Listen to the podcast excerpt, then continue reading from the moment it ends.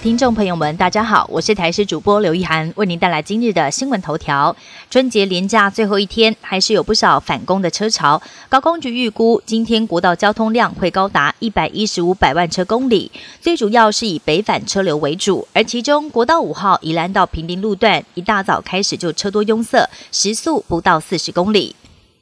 农历初五正逢开工日，气象达人表示，今天各地天气稳定，但受到辐射冷却的影响，在空旷地区跟郊区还是会出现十度左右低温，并且直到下周三之前，大家都需要留意日夜温差，最大温差有达到将近十度，建议大家外出要采取洋葱式穿法。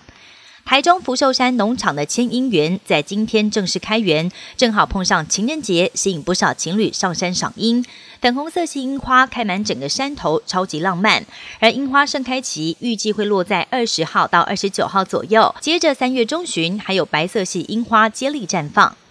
国际消息：美国联邦参议院在连续多天的密集审议之后，在今天以七十票支持、二十九票反对，通过了九百五十三亿美金的援外法案，价值要将近三兆台币，而其中过半经费都是用在援助乌克兰。另外，一百四十亿美金支援以色列，还有四十八点三亿美元是用来援助台湾在内的印太伙伴。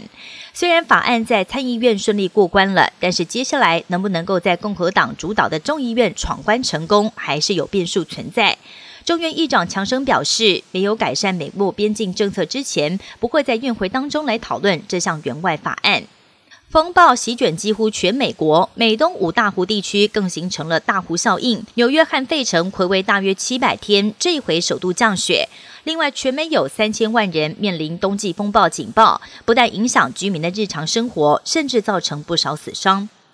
今天就是西洋情人节了，不论有没有另一半，都能够开心欢度、充满爱的一天。印度的瑜伽教室邀请情侣跟朋友、家人或单身人士前来，跟教室内的十一只可爱狗狗一块练瑜伽，不但促进身体健康，更充满了疗愈魔力。以上新闻由台视新闻编辑播报，感谢您的收听。更多新闻内容，请锁定台视各界新闻以及台视新闻 YouTube 频道。